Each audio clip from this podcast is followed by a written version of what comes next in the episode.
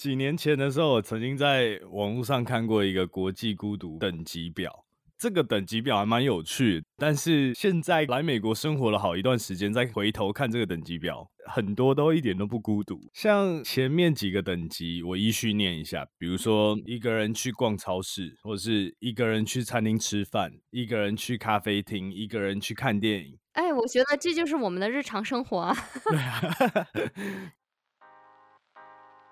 欢迎回到我们的九零 Radio，我是 Jacob，我是 Lucy。其实我们现在录节目的时候，刚好是圣诞节之后二十六号嘛。那我想跟 Jacob 和大家分享一个特别有意思的小故事。什么小故事？就是其实我是第一次邀请朋友来我家过圣诞节，而且还有准备好礼物和坏礼物的游戏。啊，就是之前跟你聊过的交换礼物。对，其实怎么讲，就交换礼物，我之前有做过了，但是交换好礼物和坏礼物是第一次做。对，感觉怎么样？真的好有意思啊！因为其中一个礼物真的是太搞笑了，真的是又坏又爱啊！什么样的东西？你猜猜看，可以给你一个 hint，是 is from Trader Joe。哇哦，你这个 hint 有给跟没给是一样的，好像是哦，不好意思，是吃的东西啦，跟吃的东西相关。吃的东西啊，嗯啊，一瓶可乐，要坏啦，可乐就没有。可乐很 boring 啊，这个礼物我收到，虽然我爱喝可乐，我也会翻一个白眼。哦，没有，这个东西真的是打开礼物的这个人说了一句靠腰，然后送这个礼物的人说。没有啊，我觉得很实用啊，东北大葱每天都可以用得上啊。Oh my god，坏透了，这个礼物太坏了。想象一下，把那个东北大葱从袋子里拿出来的时候，所有的人一起鼓掌，这真的是 the best worst gift ever。作为海外生活的我们，每到什么感恩节啊、圣诞节啊。如果没有朋友或者是男女朋友一起过的话，那真的就是最孤单的节日了。没错，但说实话，我觉得当人慢慢成熟起来的时候，其实也就习惯了孤单。换句话说，拥有可以独处能力的时候，其实是一个人情感成熟的标志。我自己觉得，我好像小时候回想起来，我好像没办法一个人自己做什么事情。对啊，我也是这样子。为什么跟大家聊这个话题呢？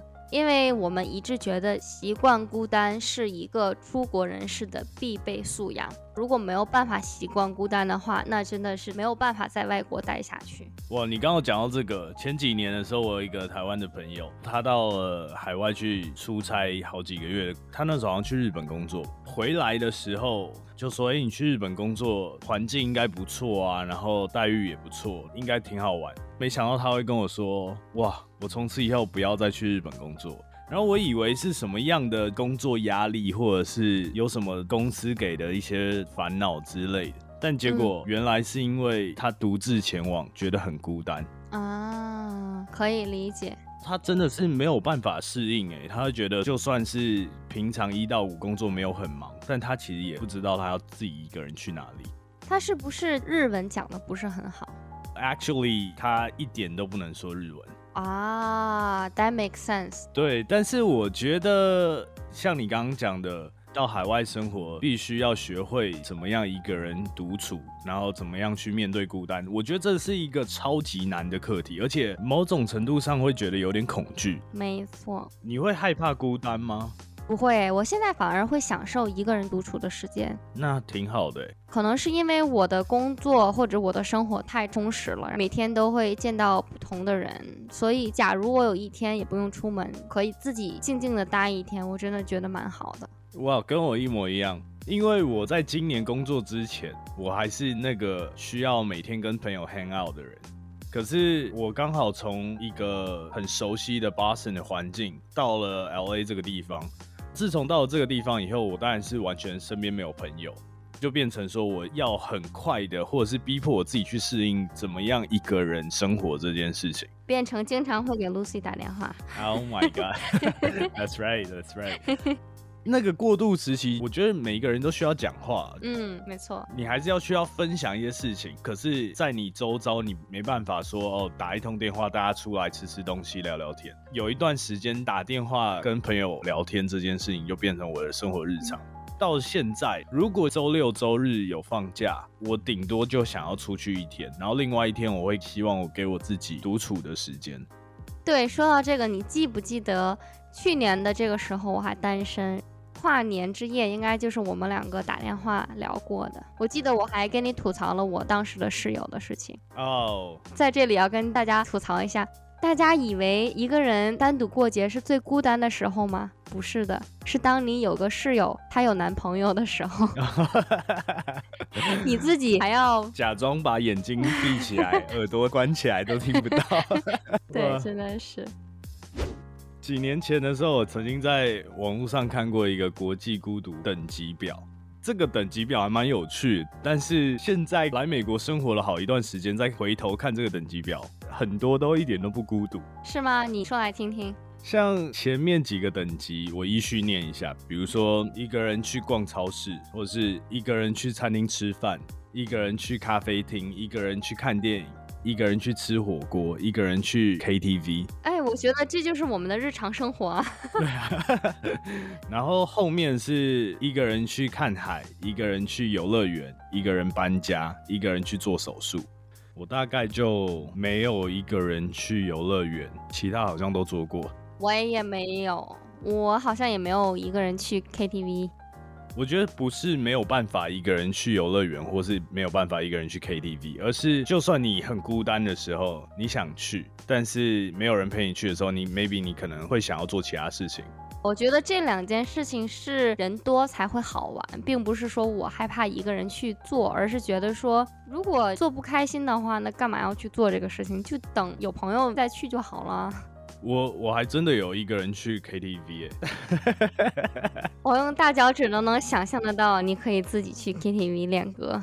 每次跟 Jacob 去唱 K，想点歌的时候，前面都有三十首已选歌曲。对啊，然后我还是会礼貌性的说，哦，你可以插播在前面，然后自己一个人还是在唱。没有了，其实唱 KTV 这件事情，我真的觉得 depends，但是确实这个场合是需要多一点人才会比较欢乐。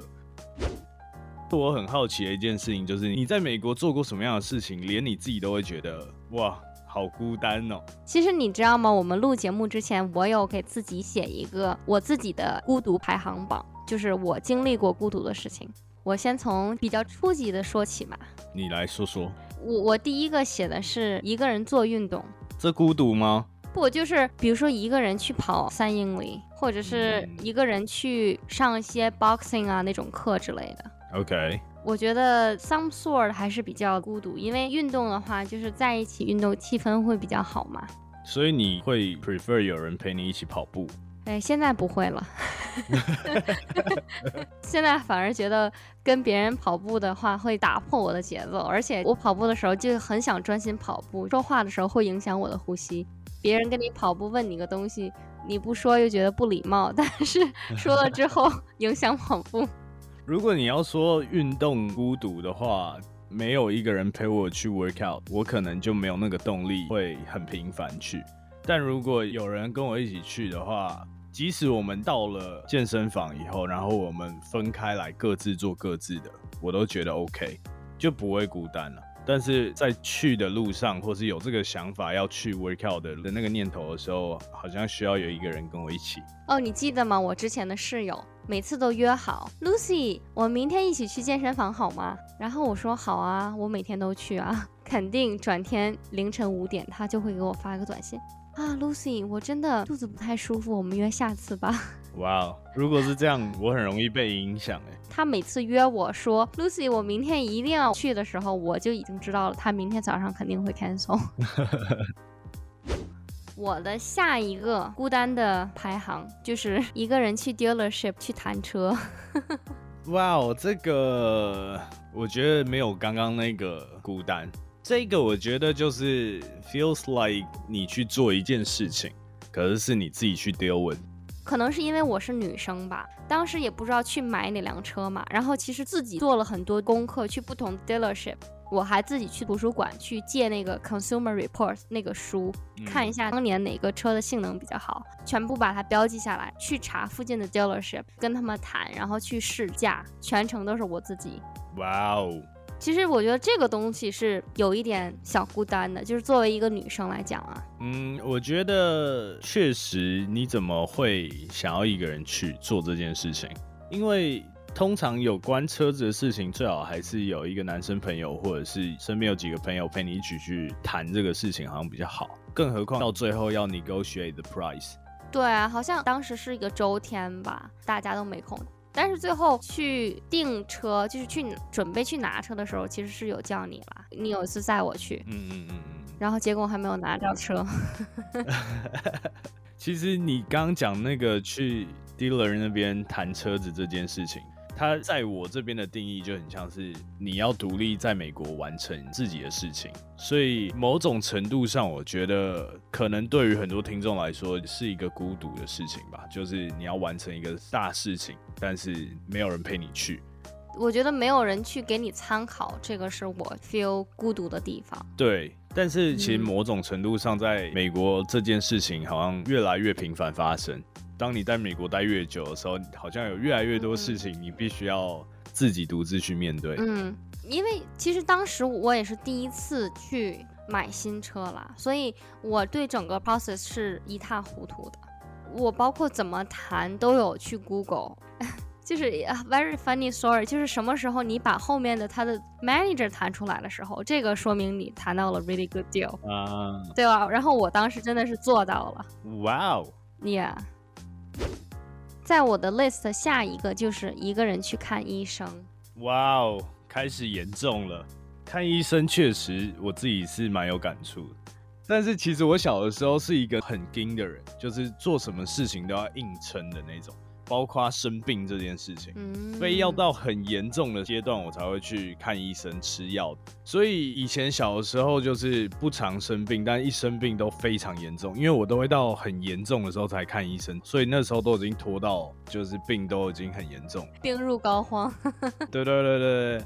然后这几年其实渐渐有感觉到自己身体已经不是十八岁那种小伙子的感觉，就各种大大小小的手术，好像都是这几年自己去面对。然后自己去处理。我还记得两年前我有蛀牙这件事情，那时候蛀牙的非常夸张，一开始就只有有点酸酸的，就是你不觉得是什么，就是你大概知道说 maybe 可能蛀牙，过个一周两周，突然又不痛，完全没感觉，就是 you feel better。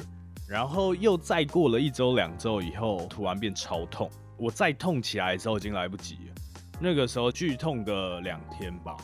你知道严重到怎样吗？变成又发高烧啊？那你真的是发炎了？对，我记得是左半边的脸肿起来，肿超大，像被打了一样。哎，真的是像被打，那个时候超夸张的，而且我觉得比感冒还难受，又发烧，然后你又不能吃东西。哇，你这样不行哎。对，然后那个时候就是有点吓到，我记得我就在床上躺了两天吧。那个时候我还有女朋友跟我一起住。我记得是凌晨两点，然后原本就问我要不要去 emergency，我就说嗯很痛，但是先先睡一觉，明天再去医院也好。牙痛去 emergency room 去看牙医了。对，但是凌晨两点，然后你很痛，你真的没办法，我就硬撑一个小时到凌晨三点，然后我实在是太痛，他就说哦不管，我们就直接去，而且我还自己开车去，我载着他跟我一起去，但是我是自己开。到了 emergency room 的时候，填了一堆资料，然后等了非常久，等到了早上六点还七点才转 dental，就是给你药吃，然后止痛药什么什么。所以他们有把你那颗牙拔走吗？还是怎么样？嗯，做 root canal。Oh my gosh，就是根管治疗。那你这个真的很严重了，已经。应该已经有蛀牙到很靠近神经了。对啊，你怎么拖了这么久啊？应该是说你平常没有感觉，等你痛的时候已经来不及了。因为蛀牙它不会 recover，那个洞永远都会在。你如果勤刷牙的话，可能还会减缓那个时间。但如果你没有勤刷牙，它就会蛀得更快。一旦蛀得更快到神经的时候，就会有细菌跑进去还是什么，然后就变我这样。这就是为什么在美国基本上都会有牙医，然后会半年去看一次牙医，去检查牙齿的状况。没错，我真的是经过那件事情之后，我真的每半年都一定会去牙医那边，就算没有任何状况，我都会去检查一下。你知道吗？我之前有一次去修蛀牙，他应该是也是要钻一个小洞，然后他给我了应该是那些 numb 的东西，因为我当时 it takes some times，然后呢我又着急去上班，医生就给我加量了。那好巧不巧，其实他打动的时候我还是有感觉的，但是当我十五分钟过后开始开车上路的时候，药劲儿开始起效了，I feel drunk，会被你笑死。然后到时候遇到警察临检的时候，为什么酒驾？我开车的时候还不觉得了，就是 I didn't realize it，直到就是我开车开到上班，大家可能看出来了，Are you okay, Lucy？下一个等级是一个人搬家哦。你搬过几次家在美国？我搬过两次。第一次真的是那些家具啊什么都是我自己搬，然后第二次就血精了，我说不要自己搬了，找了两个 helper 去帮我搬，这样子。嗯，以一个国际留学生来说，搬家这件事情好像一到两年就会搬一次家，对，很频繁。对啊。我觉得搬家对我来说啦，好像不是孤独哎，这个事情其实我还蛮喜欢一个人做，因为有的时候你在打理那些 package 的时候，你就会翻到很多回忆，然后有的时候你翻到那些东西，你就会很想要坐下来看一下。我说的是真的是搬家 moving 的时候，当你有一个 deadline，而且 especially when the weather is not too good，哇，你自己一个人搬家真的是。那不就我去年的时候，还下着大雪，我还开车嘞。这件事情最好找几个朋友一起，不然那天你搬完家忙了一天，大概要躺一星期。对啊，现在我觉得真的搬完家的那后几天真的是哇。而且搬家通常会伴随着什么，你知道吗？搬完家以后就要买家具，煮家具这件事情好烦哦。哎，你每次搬到一个新地方，你都要重新买家具的吗？呃，大家具是，小家具不用。但是我后来就是有算过了，好像连小家具都不用自己搬，因为你与其放到箱子里面然后 shipping 的话，那个 cost 好像更高一点。啊，你是从一个州搬到另外一个州？我搬家的经历都是 within two hour drive。我之前在 Boston 也搬过一次家，差点把我跟 Kevin 搞死。大型的全部你想得到都搬。床、沙发、四张大桌子吧，哇，然后两张椅。你跟 Kevin 自己搬哦？自己搬啊，而且，哎，我跟你讲，自己搬不是搬而已，我还当那个卡车的 driver。啊，我也有做过那个 U 哈的 driver。It's it's kind of fun。开是 OK 了，但搬很痛苦，尤其是你从 A 这个地方搬到 B。搬搬搬搭电梯，然后下来放到车子里面，还没结束哎。你知道最靠北的是什么吗？这边搬家公司它是按小时收费。对啊。他从旧的地方搬到上车，然后你开车的那一段时间，他虽然没有帮你搬，但是钱也会算进去。哦对，而且好像 minimum 至少是两个小时。一个人搬家，先不要好了。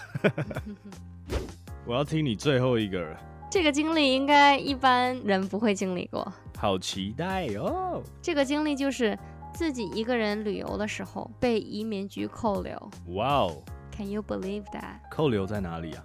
扣留在 Logan Airport。哦，就是小房间吗？对，是小房间。其实事情是这样子的，大家知道绿卡是有 expiration date 的。For some reason，当我收到移民局的这封信。Oh, it's time for you to renew your green card。我把那个 application 发过去之后，反而他们给我退回来一封信是 deny。原因就是，其实我的绿卡是二零一八年过期，但实际上系统里是二零一九年才过期，意味着我的绿卡的 date 其实是错误的。OK。我从外面回来的时候，好巧不巧，我的绿卡它显示是 expired。但是其实，在系统里是没有 expired 的。For some reason，他们看不到系统是不是 expired 的，然后就让我去出示当时的那封信。谁会带着那封信呢？所以他们就把我扣在了一个小的屋子里。哦，哇，我跟你说，真的是 no privacy at all。大家都知道美国人很注重隐私的，对吧？当时他们真的是监视着我，我想要拨打当时室友的电话的时候，他们就看着我，而且会问我这个人是谁，你为什么会给他打电话，something like that。哦，对啊，然后我当时就很紧张，因为这种东西都是放在一个比较 private 的地方嘛，而且当时已经是晚上的十一点多了，我还要联系到某一个人进到我的房间，而且我还不太确定我这个东西到底在 exactly where，我真的哇，当时真的是超紧张，drive you crazy。我觉得很无语。其实当时他们说，哦，you have to show us the letter，然后我说 or else，他说 or else we have to send you back to Italy。啊，Yeah, yeah，你又不是 born in Italy，我就觉得很无语。我说，我一个中国人要把我送回意大利太好笑了。，They don't care，他们就是给你送回到 whenever you came from。然后意大利又要再看你的身份，然后再把你送回 China。不要啊刚从意大利回来，我已经玩够了。但是其实这个经历呢，不是只有你有，我也有。Oh my gosh！真的吗？对，我也从来没有讲过。既然你已经分享了，我也可以跟大家说一下，我的事情没有你那么复杂，但是我觉得也蛮 annoying 的。我记得我的事情是发生在我还没认识你的时候，这件事情非常好笑。我刚来美国要念 language school 的时候，我才念一个多月吧，嗯，我觉得有一点不适应。以前在台湾当公子哥当的太爽，什么事情都要自己来，以后我就哇有点不适应。然后那个时候我记得我才上一个多月四五周的时间，然后我就有一天在跟我台湾的朋友聊天，他们也不太习惯我从他们的朋友圈中抽离了，到另外一个地方生活，因为在平常跟我聊天的时候就会说：“你 j a c o b 什么时候要回来？”这一句话一讲出来以后，启发了我打开了 Plane Ticket 的网站，哇哦，我就真的慢慢这样在看。好死不死，我看的时候我还记得很明确，我看的时候是一月底，那个票大概来回哦，你可以嗯想象从巴神到台湾来回才五百多刀，哇，那真的超便宜。超级便宜耶！就是这个驱使之下，我就买了那个机票，然后我就回台湾了一趟，我才回去七八天吧。嗯，我也不知道我回去干嘛，反正我就回去一趟，跟我的朋友就是玩啊，然后吃吃东西、聊聊天，再回来。当我再次入境美国的时候，我也一样进到小房间，为什么？因为他们跟我讲说，这个时间点应该是你上课的时间，你为什么离开美国？啊？对，哇哦，而且他们就会觉得说你是不是有带什么毒品进来啊，还是怎么样？所以你要用学生的身份一直飞来飞去。I totally understand 你刚刚讲的 privacy 这件事，因为我进去那个小房间以后呢，他就叫我打开我所有的 suitcase，他一件一件这样翻开，看我带什么东西，把我证件啊、文件啊，还有我的 visa 所有都拿出来看。而且好像还打了很多通电话，跟我的学校 make sure，跟我住的地方 make sure，最后才说哦，OK，你可以走了。其实就是你没有做什么，只是他们去核实你身份，然后你等待而已对，啊。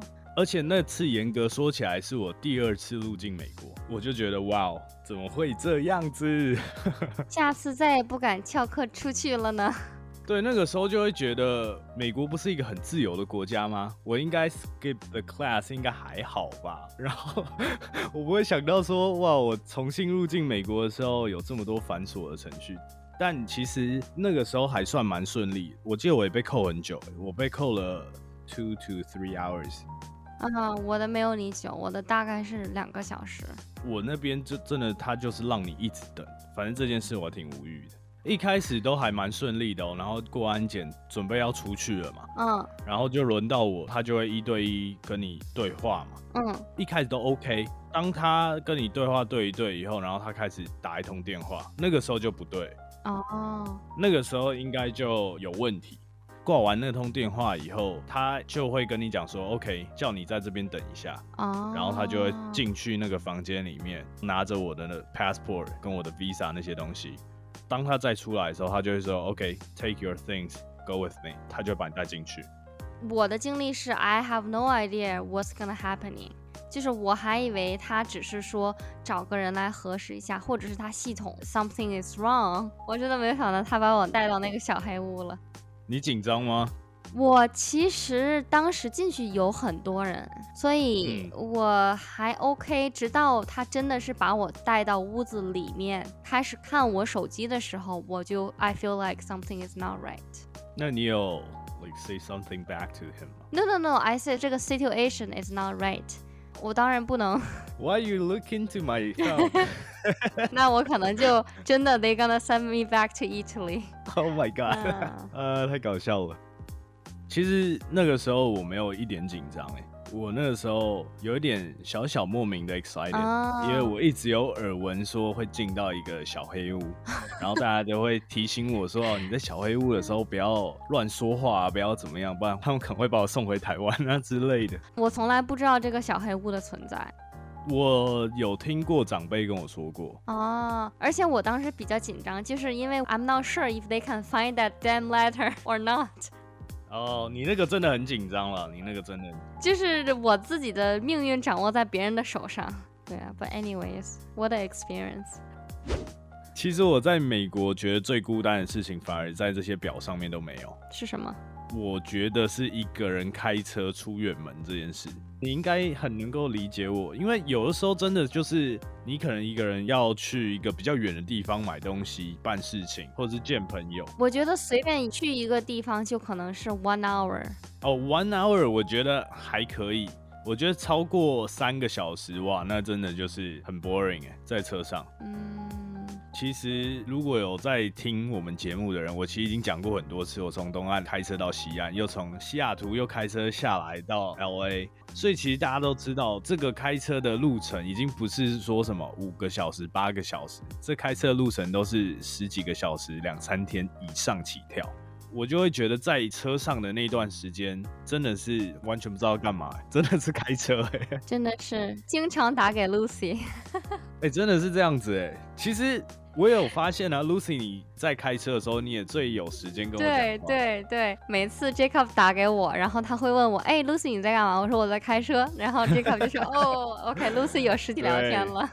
It's the best time to talk with Jacob. Yes. 对啊，我觉得其实开车的时候真的通个电话还蛮好的。对啊，然后最近我跟我哥在聊天，因为他搬离西雅图市区，所以他有时候要开一个四十分钟到一个小时跟他的朋友吃个饭。然后他就说：“哦，我最近发现我开车多了一个兴趣。”然后我说：“Like what？” 然后他就会说：“可以听一下九零 Radio。”啊，That's a pretty good one too. 对，就是刚好他开车那个三四十分钟可以听完一集。我有的时候也是，我们有新的 episode 的时候，我就会先听。这一周都听完了的话，嗯，那还是打给 Jacob 吧。对啊，其实我，所以我才会觉得说，其实有的时候开车，因为在国内的时候根本不会开那么远，对，最多最多就是六七个小时，但也不是很频繁。非常非常少，比如说一年那种农历过节的时候，北部的人会下来到南部回老家过年过节，这种才有可能会开到五个小时、六个小时的车。但是在美国这件事，我就觉得哇，so lonely。嗯，其实我蛮建议大家去下载一些 audio book 去听，我觉得会让你的生活非常的 productive。你刚分享的这个方法，在我来 LA 之后，怎么解决我觉得很 lonely 的时候，就是。听声音，不管是听音乐、跟别人聊天、看节目、听广播，这些东西就是在短短这几个月内养成的习惯。我觉得确实蛮有帮助。其实我是会每年都会给自己定一个 reading list，就是 how many book you have to read。然后我发现开始有了听书的习惯，真的你的这个 list 可以增长的很快。哇，我觉得真的是录 podcast，我把我自己所有的经历都分享给大家了。如果不是录 podcast 的话，这些东西应该会保留我的内心深处，不会被挖掘出来吧？哎，这最近真的是有这样的感觉，我也是，录节目录一录，然后觉得哇，然后一直在挖掘我内心的那些东西。有些东西不是因为录 podcast，真的是不会被挖掘出来了。我有时候觉得这个节目让我变得很感性哦，是吗？因为你越去挖掘那些以前的陈年往事的时候，你通常就会有一点情感在，不管是我们在聊一些感情系列的东西，或者是我们在聊一些跟朋友之间的相处啊，过往的故事，你就会回想起这些事情，然后你就会有一点 emotional feeling。聊了这么多孤单时候发生的经历，我个人非常好奇，大家有没有自己心中的孤独等级排行表？其实今年是我在海外生活的第五年。我认为美国教会我最多的事情就是如何面对孤独。期待你们在 Instagram 九零点 Radio 跟我们分享你在孤独的时候都做些什么呢？九零 Radio，我们下次见喽，拜拜，拜拜。